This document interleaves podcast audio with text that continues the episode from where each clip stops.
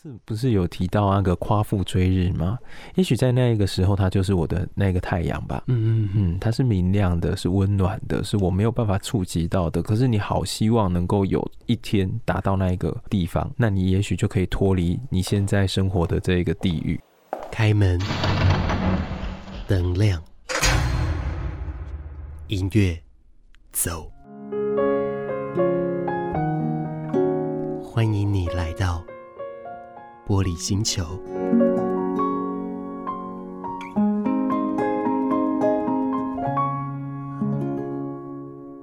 就是我们情绪勒索人的那一方，他会把自己所产生的负向的情绪责任归咎在其他人身上，逼着对方去为他的这个不舒服的情绪来负责，这样子。啊，再一部分就是被勒索者，他也被勒索了，没有做出非常可能强烈的抵抗，或者是很理性的沟通。多情绪勒索当事人的人，可能会是他的女性的长辈，对妈妈、隔代教养的阿妈等等的。就拿我自己来讲也是嘛，就是可能会说，哎、欸，我应该要。怎么样子？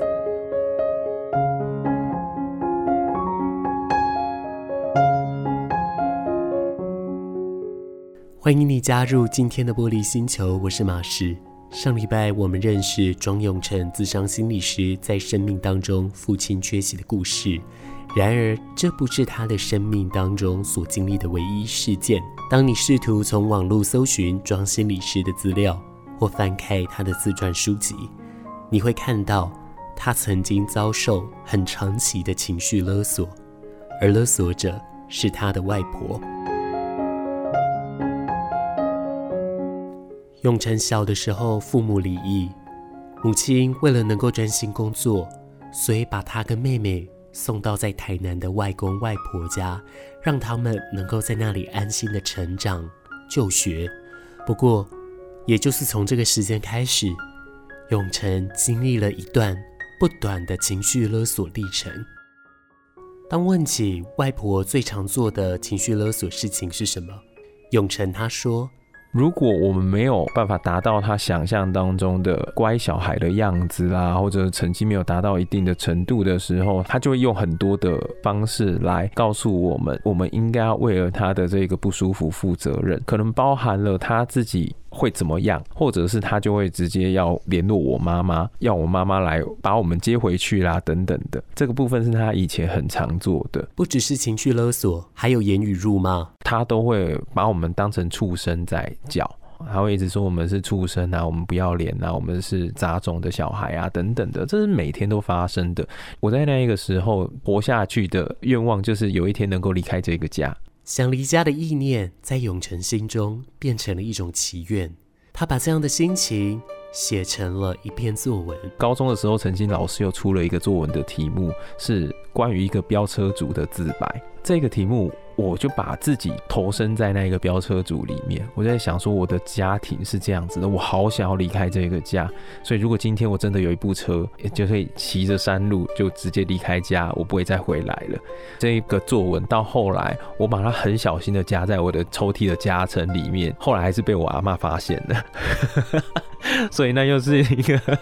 家庭的革命的开始，这样子，我们就跪跪在那边跪了好几个小时。我妈也从高雄回到台南的我外婆家，然后要跟着我们一起跪啦，一起在那边叩头啦，说求她的把我们留下来，让我们能够在那里就读完高中啊等等的那一切，是很荒唐的一个时期啦。听起来非常的荒唐，但这确确实实是在历史洪流当中所发生过的一件事实。可是荒唐事情不止如此。永成从儿童时期一直到青少年时期都住在外公外婆家，在这一段时期会逐渐的长出好奇心，逐渐的对性产生好奇，逐渐的想对自己的身体做进一步的探索。然而他的外婆却是相当痛恨性这件事情的。那那个时候我外婆她也是完全。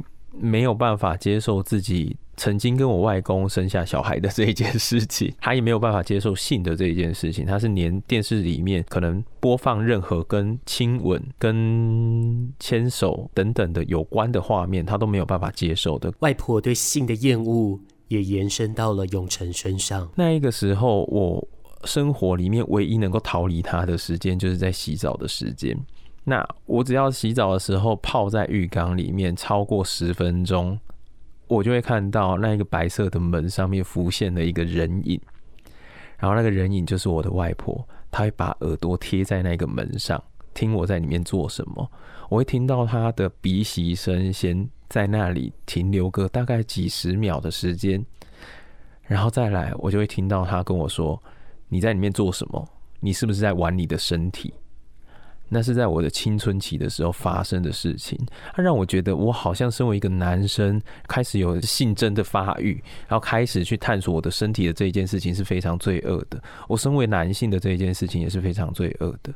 所以对我来讲，要承认我自己是一个男性，其实是很可怕、很没有办法接受的。让永成对于成为男人非常恐惧的事情，还有一件，也就是当他看到妈妈在工作时的样子。很多时候，你在休息的时候，我就会看着我妈妈被穿着汗衫的那一种男人搂着她，然后双手就扶在她腰上面。那对我来讲是一个很冲击的画面。你原本没有办法想象，你的妈妈跟性这一件事情是牵扯在一起的。可是，在那一个过程当中，你会发现这些人好像对你妈妈是有一些性的欲望的。或许就是因为这一些冲击。让永成对于成为男人有一种莫名的惧怕，所以直至现在，永成仍然在学习如何成为一个男人。但是，已经比之前好非常多了。因为在高中时，他曾经想着，十八岁后就打算离开这个世界。十八岁是成年的时间。对我来说，那个时候是一个分水岭，男生跟男人之间的一个分水岭。所以我那个时候到高中的时候，我其实有很强烈的一股欲望，是我只要到我十八岁生日的那一天，我就要把自己的生命给结束掉，我不要成为一个男人。永成说道，他生命当中认识非常多的男生，他也很喜欢他们，可是不知道为什么，他就是觉得只要男生到了十八岁。就会在一夜之间变成满脑子只有性又非常猥琐的男人，而他说，或许导致他罹患忧郁症的原因，可能也是因为他会意识到自己会成为一位男人。如果说我忧郁的那一个原因，其实我觉得也有一部分是来自于我即将要成为男人，而我不相信我自己成为男人以后能够成为我自己现在的这个自己。我觉得这也是其中一个我忧郁的原因素啦。嗯，对啊，只是像对你来说，你还反而还是可以用一些相对呃理性的方式去化解这样的情绪。嗯，如同我在访谈中对永成所说的，他用了一些方式来面对自己生命当中的缺憾。关于自己曾经遭受长期的情绪勒索，永成说。在他休学与妈妈工作的那一段期间，他听到了许多不一样的故事，也开始理解外婆。其实好像是在我跟我妈妈开始工作之后，因为那个时候会看到蛮多的家庭的状况的，你就会发现有蛮多人好像也是处在跟我外婆一样的状况下面。可是就他们自己的口中，他们会有他们自己版本的故事。这一件事情是让我第一次去体认到，我的外婆她可能也有她的难处。那么第二次理解。是在什么时候呢？我觉得会有第二层的理解，是到了心理学的学习的时候，我才会意识到这一件事情是界限，界限的这一个概念，也就是不管他身上有发生什么样的悲剧，他跟我的生活中间会有一个界限存在，他的这一些曾经的愤恨，他没有办法达成的遗憾，不应该是由我来完成的。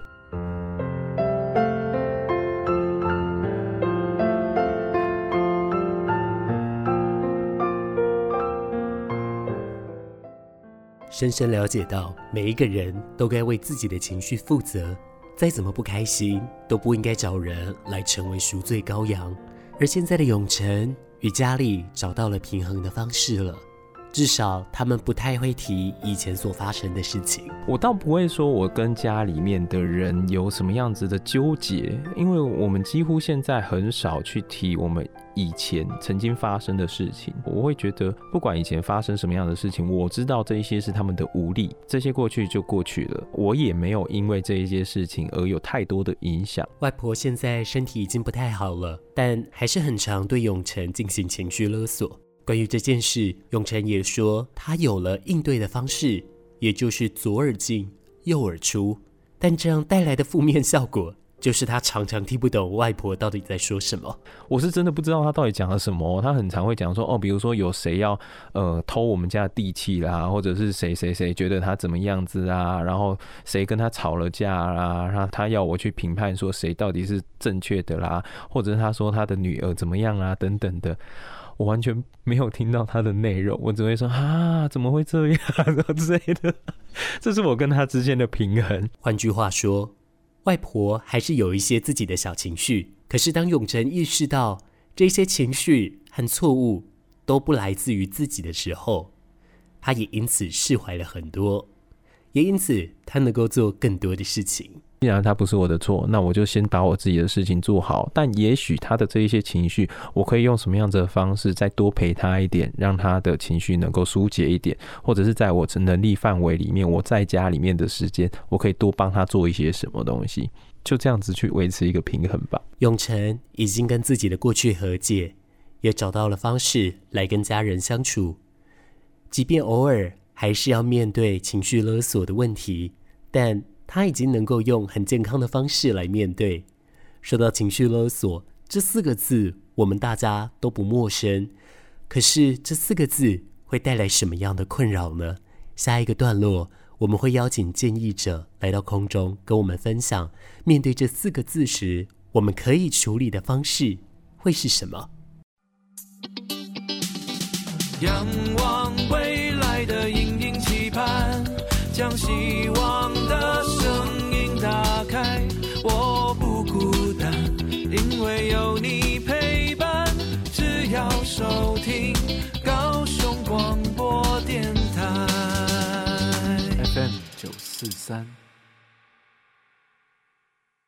谢谢你持续收听玻璃星球，我是马士。高雄广播电台 FM 九四点三 AM 一零八九，接下来我们继续来聊聊关于情绪勒索。情绪勒索在近几年来说是一个很常见的名词，情绪勒索可能会影响到我们每一个人。然而，对于男性来说，有什么样的影响？在现场邀请到的是慢慢心理咨商所的所长，同时也是咨商心理师的郭哲宇。咨商心理师哲宇，你好。啊，大家好，我是郭哲宇心理师。我想要以一个大数据来询问，遭受到祖辈情绪勒索的男性这部分。他会常见吗？嗯，我自己是觉得蛮常见的。而其实华人文化里面，小朋友都是很受到重视的。过去的长辈或许他们没有受那么多的情绪教育，或者是他们对于他们的自己的情绪的觉察，可能也没有像我们现在的人那么多的探索，哦，以至于他们其实有一些话他们想讲，但是不知道该怎么讲，哦，所以可能会拐弯抹角，可能会言不由衷，哦，甚至是会讲一些赶快怎么样去做的一些事情。这些其实对于当代的男性哦，特别是现在少子化的社会哈，他们就会有些潜移默化的一些压力。蛮多的男性的朋友们哦，的确都会讲到说，可以明确感受到那是一种爱，只是这种爱好像太多次，或是太不依照自己的一些想法去运行的时候，好像就会形成所谓的矛盾跟冲突，常常让他们无所适从。那我们持续收数来看情绪勒索了，以咨商心理师的角度而言哦，情绪勒索。它会如何诞生？牵涉到勒索的感觉的，一定就是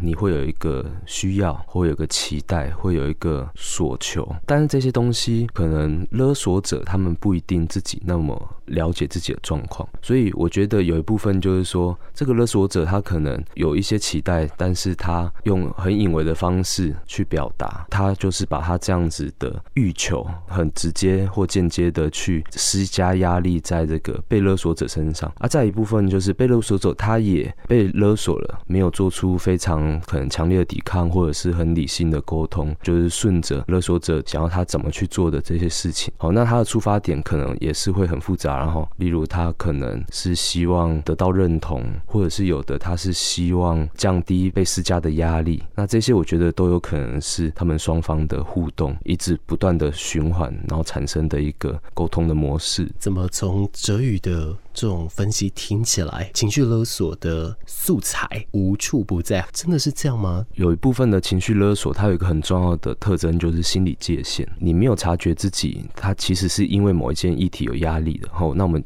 最举最简单的例子就是，哎、那个长孙一直没有结婚，然后阿公阿妈他其实可能没有察觉自己对于这个传宗接代这件事情，他们还是非常耿耿于怀，可能就不断的累积他对于这件事情的看重，好，以至于他可能过年吃饭的时候，他就多问了几句。长孙他可能又不敢直接的表达他想要表达的，那这些没办法直接表达的过程，我觉得都是一种无法。真诚沟通的状态，好，那这个无法真诚沟通的状态，其实就会有很多情绪勒索的素材。呃，可能或许每个人都要有注意到自己心中的那个界限，就发现说自己对于身边的人，什么事情是耿耿于怀，或者是比较在意的，这可能就会是避免的一个蛮好的方式之一，就是了。回头来去问关于说一般实务上这种情绪勒索，它对。男性的伤害在哪里啊？男性在成长过程当中，对于情绪的觉察是比较没有呃那么敏锐的。就算是敏锐的，但是也会有很多我们这个主流论述里面对于男性压迫或者是那个框架在。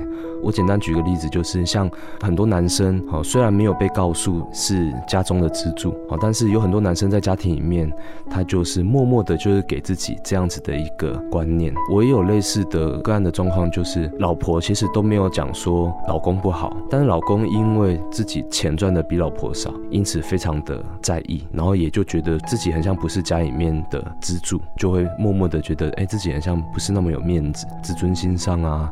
自信心上很像比较敏感跟脆弱，好，那这时候其实呃这种东西都是一个潜藏的因子啦，嘿，它其实就会成为一个素材，然后在我们某一次沟通比较不顺的时候，可能就会把一些很不开心的情绪表达出来。你刚刚举的例子，坦白说，其实在各种的文章上是很常看到的。如果回馈到你刚刚所跟我们讲的界限，我自己的理解像是情绪勒索自己的这种状态的话，他自己也应该要发现他的界限吗？所以这部分其实我们在透过心理咨商的时候，我们男性的个案，他其实就是会跟我讲说，以往跟别人聊天都很难去讨论到自己自我比较脆弱的层面，比较袒露的、比较赤裸的一个面相。好，那这些面相其实都是需要我们小心去呵护的。其实，在可能家庭关在情感关系里，在跟长辈之间的关系里面，哦，这种脆弱的部分其实很难显现，或者是被接纳。哦，我其实主流的论述里面，通常都是希望报喜不报忧，呃，男生不要显露脆弱的一面，不要显露太情绪化的、太感性的一面，以免被认为是怎么样的一个状态。我的男性个案他就有跟我说过，他很像多讲一点。情绪的东西，他就有可能被他朋友或他的另一半觉得他有忧郁症，或者是他的情绪很脆弱。但是在咨商里面，他就有机会好好的诉说，而不用担心评价。哦，所以我觉得这种担心评价的状态，哦，他其实多少也带有一种情绪勒索，但他可能不是关系的情绪勒索。我觉得他可能是被更大的一个概念勒索到自己的那种状态。嗯，所以听起来也是必须对自己有所这样的一个意识，才会知道说不要让自己陷入到回圈里面，也可以才比较好的跟自己的生活模式。来进行相处，但最至少在社会安全网络上是有一个地方可以来承接这些东西的哦。我们沿着这个社会网络的部分，接下来再来聊聊具体做法的部分。当然，我知道他的做法还蛮多的，那甚至他也可以是不分性别、不分感性和理性的，只是说每一种做法。在使用上，它可能还是会有一些大数据式的那种结论，就是了。我想要以通常的情况来说，有没有哪一些比较特定的方法会对于男性来面对情绪勒索时，帮助上相对来说会比较具体一些的呢？嗯，通常我们会建议我们的个案吼，我们先从小地方去觉察，我们先不用大的事件这样子。然后小地方的意思就例如说，他可能请他老婆帮他倒杯饮料，然后老婆就回他说：“不要，你自己去倒。”好，然后我就会说，诶，那假如这个小事件让你的情绪有一点波动，那我们就来看说，诶，这个波动是因为什么？它是因为你不想要离开你的沙发。你老婆她没有看见说，其实你今天是有点疲惫的吗？还是说，哎、其实这是亲密的举动，结果被泼了一桶冷水？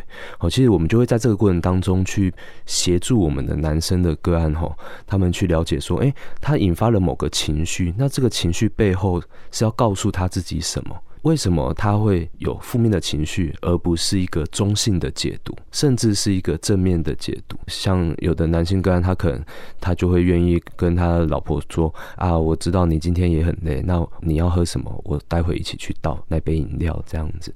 好，所以其实从小地方着手，然后我们慢慢的去看见，让你感受到情绪勒索的特征的语言出现的时候，你的情绪反应模式是什么？你的内在运作模式是什么？最后就是你的语言回应模式跟行为模式是什么？那从这些角度去觉察自己的时候，你就会看见那个整个像闪电般的一个反应的历程。以前都是非常非常快的，那我们从小地方一直进阶到比较大的冲突事件的时候，我们就有机会看清楚呃我们的应对的方法。现在市面上啊，处理情绪勒索的比较重要的几个概念，第一个就是我们不循着过去旧有的模式，常常第一步就是我们不做反射性的动作。那这反射性的动作其实就是我们不轻易的去接受勒索，也就是不轻易的妥协，这会是第一步。所以第一步，其实在心理的技巧里面，其实就是一种先让自己冷静下来，然后单纯的去先听对方想要表达什么，但是我们不做太快的回应。第二个点其实就是这个暂停，好，暂停是很重要的，你不做太快的反应。第三个就是你去看看，看看自己在什么样的词汇。哦，或对方讲到什么样的事，哦，你是非常在意的。好，那你在意的点是什么？那你的过去经验是什么？好，那最后一个就是，诶，你有机会回应的话，你过去会怎么回？好，那你现在你可以决定你要怎么回，那是基于你对于自己的理解，以及对于对方。他可能有勒索的特质的这些语言的理解，说出一个呃属于你呃现在这个阶段你可以的回应。好，那你下一次把这个回应可能带到智商室跟心理师讨论，那你一次一次你就可以慢慢的去修正被情绪勒索的时候的回应，你就可以找到一个觉察自我、控制情绪、控制你想要回的话的内容的一个方式。虽然我们的题目讲的是男性可比较可以使用的方式是什么哦，但是我相信它绝对是不分这样子的一个性别的，它一定适用于每一个人，只是适用的程度大小会因为你的先天个性跟你后天的所处环境而有所不同。但不管有效或者是暂时没看到效果，那都没关系，至少你愿意尝试了，就请你。持续持续的尝试，让原本我们可能只能听到雷声，到我们可以看到闪电的纹路，直到听到雷声，以及对它做一个很完整的、不做及时反应的反应哦。今天在节目这里，谢谢哲宇，谢谢大家。最美的夜晚，高雄广播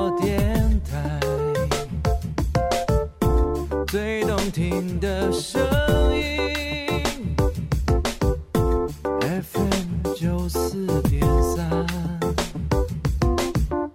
最后该跟你说再见了，要跟你说一声晚安，并且要跟你说下一次再见面了。非常感谢你今天的收听。如果你有任何事情想要找我的话，上到脸书还有 IG 搜寻 DJ 马氏马来摩登马士馆长的事，就可以找到我了。我们不论是在空中，不论是在网络上，不论在 anywhere，都希望我们还能再次见面。晚安喽，拜拜。